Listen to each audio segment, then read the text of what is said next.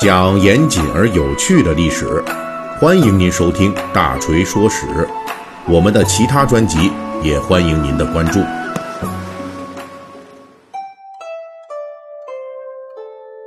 好，最近大锤的这《水浒细节解密》一直跟各位聊这小说里边涉及的各种花式骂人话啊，我们这是一系列。哎，那我们今天呢还会继续这个主题。那在这个主题开始之前呢，我们还是要向，呃，仍旧坚持在抗击新冠肺炎一线的广大逆向前行者们致敬啊！同时，锤哥呀，也向我们广大朋友呼吁啊，虽然国内的疫情大为好转，但是大家的这防范意识还是不能松懈啊！就我观察呀，咱们这很多不幸中招的，其实是交了智商税。所以我就提醒大家，第一呢，您自己要做好这个自身的防护和清洁；二呢，要减少不必要的聚集和外出；那三也很重要哈，就是要实事求是。那大锤最近就听说某个地方哈，本来好多天没有新增病例了，结果突然就出现了这么一个输入性病例，而且好像还对自己的情况有所隐瞒，一开始没讲实话，结果中招了。这一下呢，就让这个城市的老百姓，哈哈，心里边就拔凉拔凉的。那如果说您有症状啊，一定要及时就医，自觉隔离啊，配合防疫工作，这对大家其实都是好事那我们要讲的这次这个《水浒》这骂人话，是一项涉及动物的骂街，同时也是延续至今的一句骂人话，这就是“王八”。王八啊，原来是这个古人称呼乌龟啊、甲鱼啊这么一种俗称。但是在古代，最终成为一种骂人话，并且流传至今。在《水浒传》里边，准确的说呀，出现的还不是王八，而是王八的另外一种古代形态，这就是王八啊！哈，你们听着这两个词念的一样，但其实字儿是不一样。啊，第一个王呢，咱们说的这个王，现在讲的这个就是姓王的王，是吧？那古代在《水浒传》里边呢，这个版本呢是死亡的亡啊，王八。在古代，咱们现在用的这个王八和这个死亡的亡的这个王八是一个意思。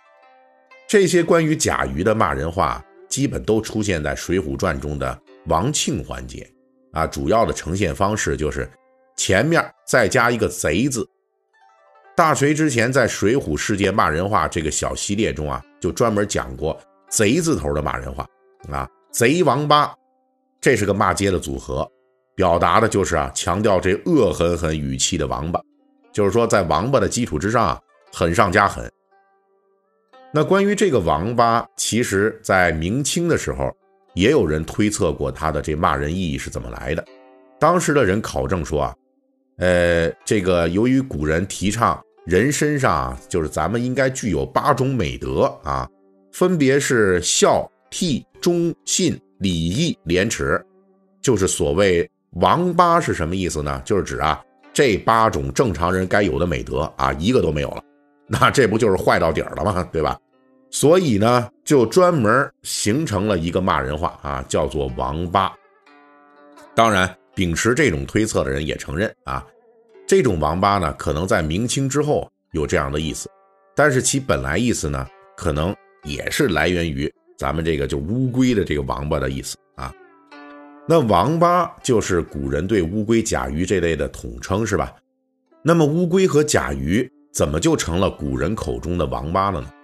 根据古人的说法，最早让乌龟成了王八的是著名的史学家司马迁，他的不朽史学名著《史记》里边专门有一章叫做《龟策列传》啊。注意哈，这个不是说讲乌龟的。而是讲古人占卜的，因为大家都知道哈，从殷商甲骨文时代开始，我国古人就常常用这乌龟壳来进行占卜。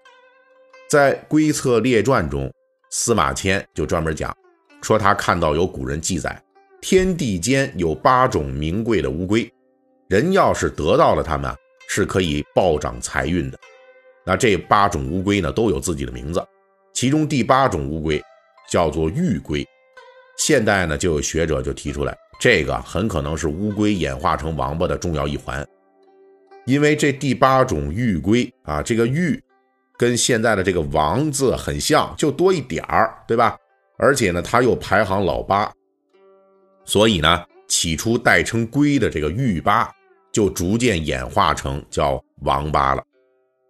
而从乌龟演化成王八之后啊，古人由于很长时间里边把甲鱼和乌龟是混称的，所以这王八呢就涵盖了这两类。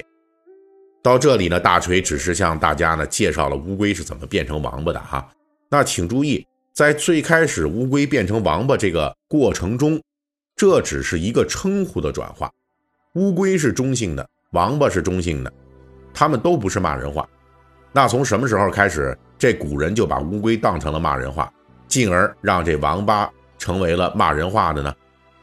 啊，那这就是要从一桩这个千年的知识错案说起了。古代很长时间里边啊，大家对乌龟的认识不太充足，他们都一直以为这乌龟啊只有雌性啊，没有雄性，因为乌龟呢身上没有明显的这种雌性雄性的这个生殖器官的差别。这个无论是雄性还是雌性的乌龟啊，它们这个就是这家伙事儿啊，都是一种叫泄殖孔的器官啊。我们现代人呢，就分辨啊，这乌龟公母有各种方法哈，包括说你得观察它的体型大小，你得查看它这尾巴的形状，还有呢这泄殖孔的位置、形状等等，通过这些来分辨雌雄。但是古人在生物学上的研究毕竟非常有限，所以呢。这个对乌龟的错误认识就诞生了。那么，既然古人认为乌龟都是雌性的啊，那古人怎么看待这乌龟繁殖后代呢？他们就认为啊，这繁殖后代你一定得需要有雌性和雄性双方才可以，是吧？所以他们就开始想啊，哎呀，得找一个跟这乌龟长得比较相近的。这一找就找到蛇那边去了啊，因为古人认为呢。哎，你看这乌龟和蛇，它们俩这头型比较相似啊，脖子也挺像的，然后这尾巴呢也挺像。乌龟呢就像是说是一条蛇啊钻进了这壳里边一样。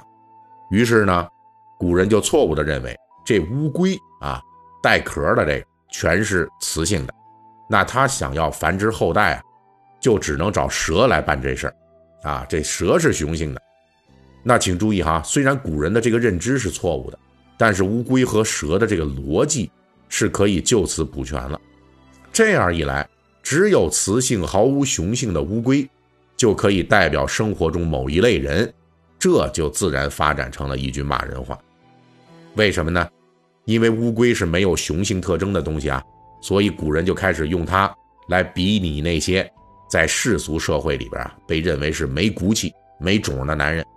逻辑就是说啊，嘿呀，你看你，因为你一点男人气概都没有啊，你这不就很像一个乌龟吗？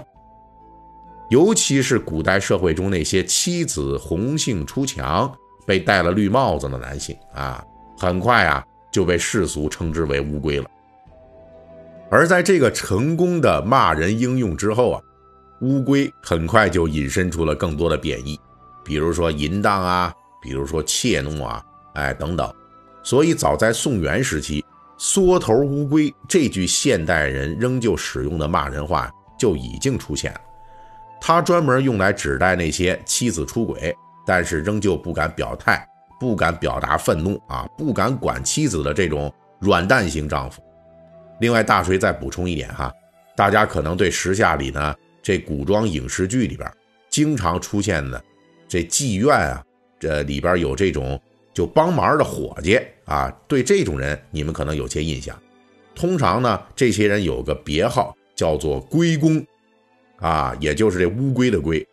那这个也是从乌龟的这个贬低性的意思啊引发出来的。